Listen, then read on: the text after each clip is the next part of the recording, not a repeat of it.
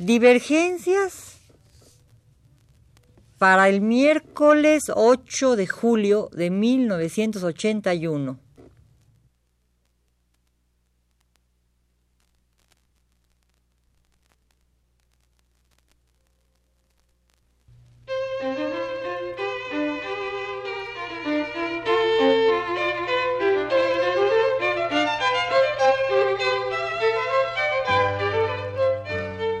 Divergencias. Programa a cargo de Margot Glantz.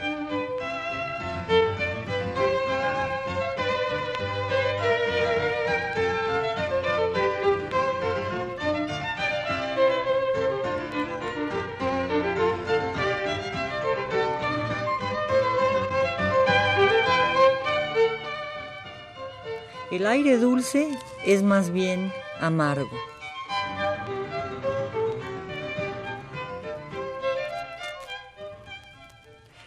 Nací en San Miguel del Tucumán, zona subtropical del noroeste argentino, rica en telurismo, folclor, fragancias, chipo, lepras, maledicencia, susceptibilidad, amebas, guerrilleros, anota Elvira Orfe en una entrevista que se publicara en la revista venezolana Zona Franca. Este destino geobiográfico determinaría una visión semejante a la que produjo en América Latina una novela llamada alternativamente telúrica, regionalista, de la tierra, etc. Y sin embargo, Elvira Orfe, desconocida prácticamente en México, como tantos otros escritores del continente, organiza una textualidad en la que el telurismo y el folclore perdonan a las amibas su existencia para subrayar las fragancias y la maledicencia. Se va más bien por el lado de la literatura fantástica que por el de la literatura realista y de denuncia explícita.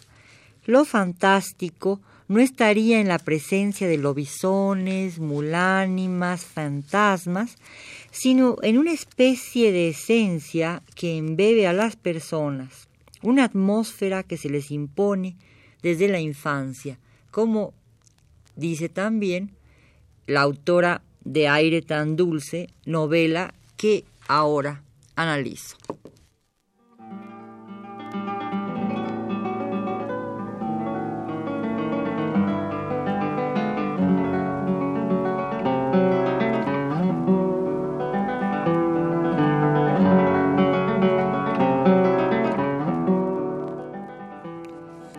Especie de esencia sería sobre todo la necesidad del mal, del mal como nostalgia lírica y específicamente como la traducción poética del lenguaje olvidado de la infancia.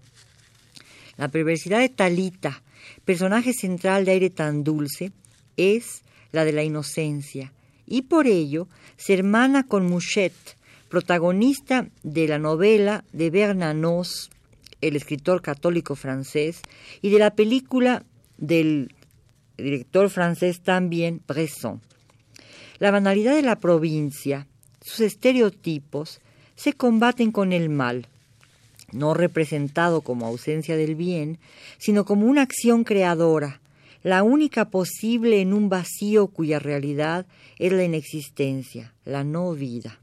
Frente a ese vacío de realidad o exceso de inexistencia, monotonía grisácea de los prejuicios, estratificaciones sociales y sexuales, la única salida es la imaginación o la entrada absoluta en la concreción.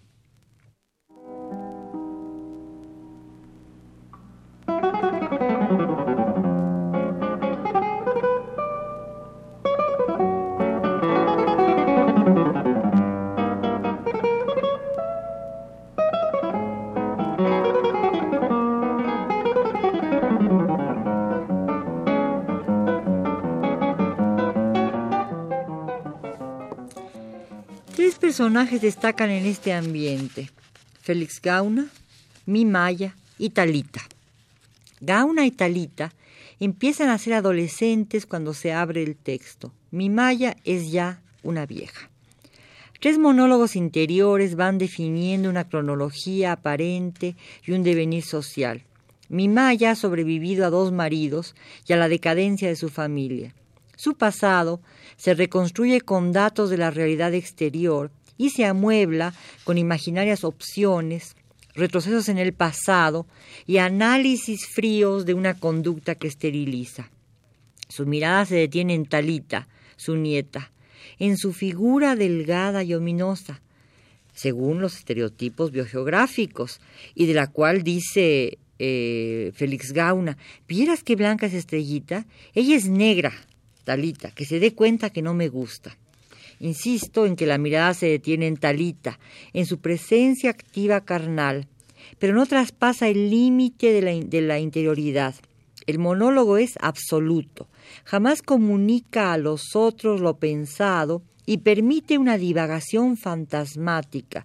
Origina personajes que, como los monólogos, se entrecruzan con la realidad inmediata y se vuelven más vívidos que ella. El verdadero acontecer es la existencia de la joven como paradigma, como lo heteróclito. Félix Gauna, el adolescente, inicia una rebelión temprana, pero sin lirismo, y su fracaso lo enfrenta también a la joven, convertida a pesar de su insignificancia física. Para los del pueblo, que no lo es en realidad, en lo único tangible del conjunto, en el único recuerdo de la rebelión fallida y por tanto odiada. Gauna es casi un relator objetivo por su cercanía con la realidad inmediata. Así aparece, a fin de cuentas, que en su proceso de concientización, Talita afirma su razón de ser en una existencia ligada al cuerpo, a sus excrescencias, a su corruptibilidad, a la sexualidad promiscua, al contacto con el burdel. Talita es el personaje de la familia, dicen, insiste mi Maya, su abuela, que con sus extravagancias perturba nuestra calma y atrae el virtuoso furor de la ciudad. La ciudad se manifiesta en el rumor, en ese dicen continuo y en el ruido final de un disparo que en el carnaval termina con el personaje y con la novela.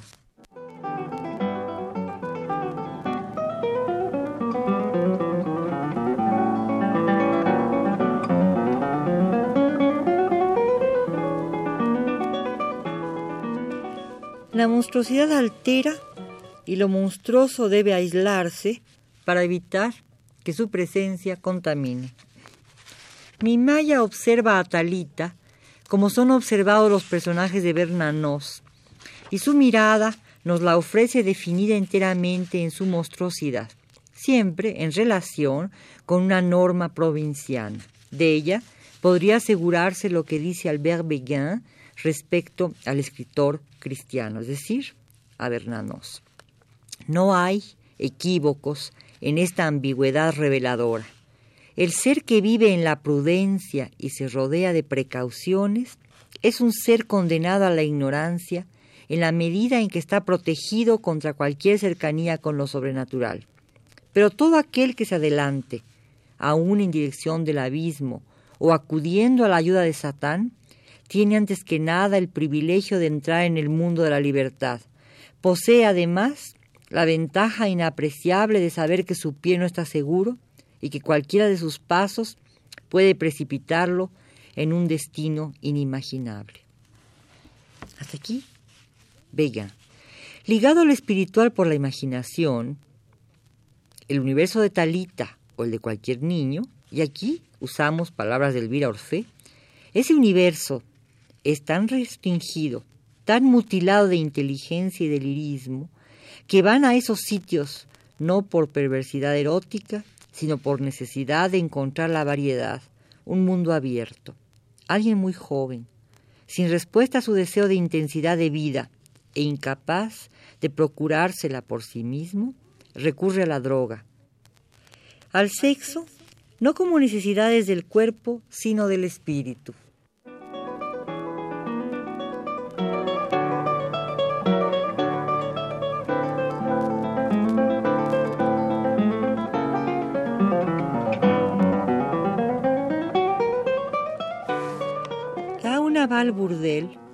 Se droga, inmerso en la cotidianidad por inercia.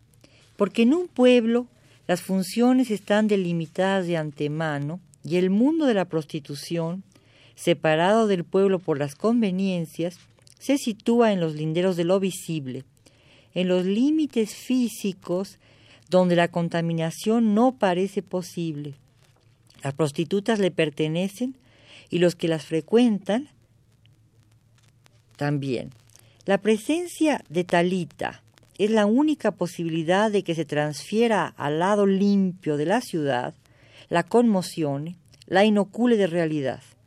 La inocencia se sale de sus cauces, deja el mundo espiritual y cae en la bajeza de lo innoble, frecuenta el vicio, lo desquicia y al hacerlo revienta los balcones y permite que salga lo encerrado. Deja salir a ese enfermo abominable, a algún ser contaminado de inmoralidad casi sacramental, se dice en el texto, un niño que paga viejísimas culpas de sus bisabuelos.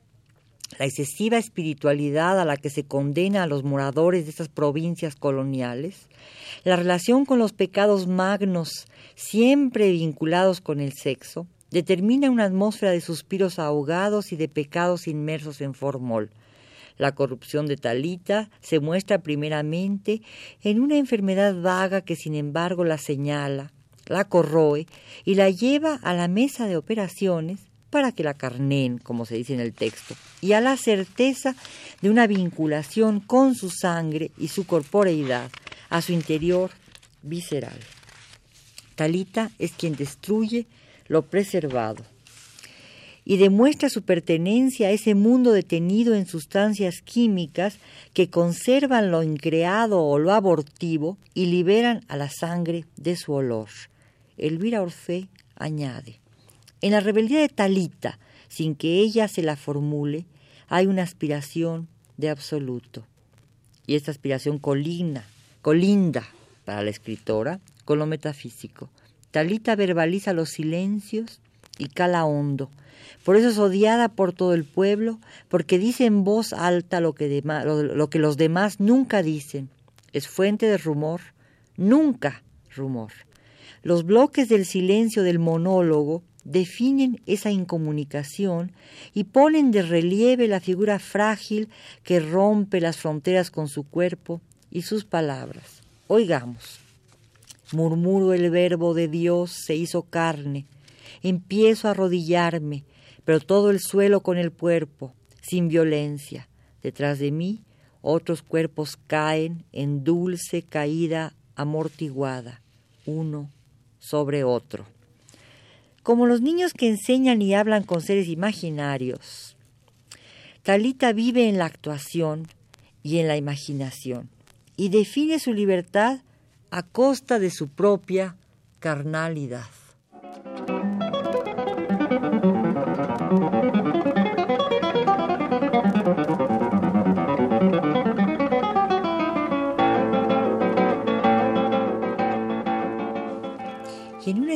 Cerrada, en la que el rumor cunde y el diálogo es monólogo interior, la verbalización se produce cuando se deja, de, cuando se deja hablar al cuerpo, obscena, provocativamente, pues es en el cuerpo del adolescente donde se exhibe el melodrama. Su muerte ocurre en carnaval. Y la insignificancia de los provincianos eh, se evidencia y también su monstruosidad. Talita asiste al baile desvestida, es decir, sin careta, y los otros acuden disfrazados. Es por eso ella el franco, el blanco literal de la mirada y también la desnudez frente al travestimiento. Su muerte se convierte en un crimen común que se integrará a las noticias banales de la nota roja. Talita, asesinada, es el desenlace lógico del mal. Su perversidad la ha hecho acreedora del castigo. En el reverso de su muerte se define, sin embargo, la producción del deseo como la producción de lo real. Justo durante la fiesta pública, lugar de transgresión, el deseo se carnaliza en el cuerpo exhibido. La violencia se actúa para travestir en el anonimato el papel que juega lo prohibido e impedir que los deseos desemboquen sobre un mismo objeto, a riesgo de desencadenar la violencia recíproca. Un tiempo extraño, dicen, mortal para el grupo. Nadie irá a comprobar la intensidad del gusto de empujar cuerpos blandos que van arrastrando otros cuerpos en su caída, comenta Talita en su monólogo final.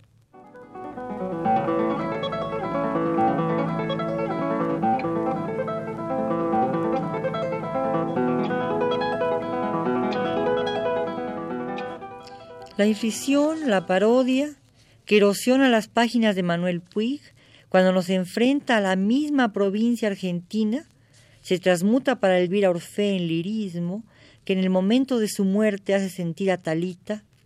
Ese escalofrío perfecto, ese juego con apariencia de risa, ese disfraz de una atmósfera de contrasentidos de oscuridades en la que había de asir la justa señal que hiciera del juego una conjura. Hasta aquí lo que dice Talita.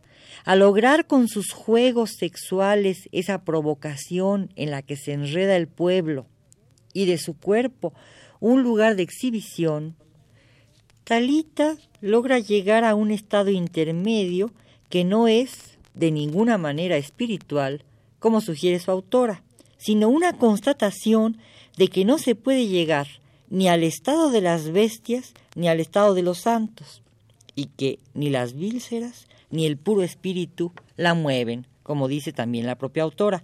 Su espiritualidad, su inocencia, participan de un contexto que el pueblo desintegra y que anterior al relato se estructura en la densidad de su contenido, en la muerte de Talita y en la escritura de un cuerpo que tiene sexo.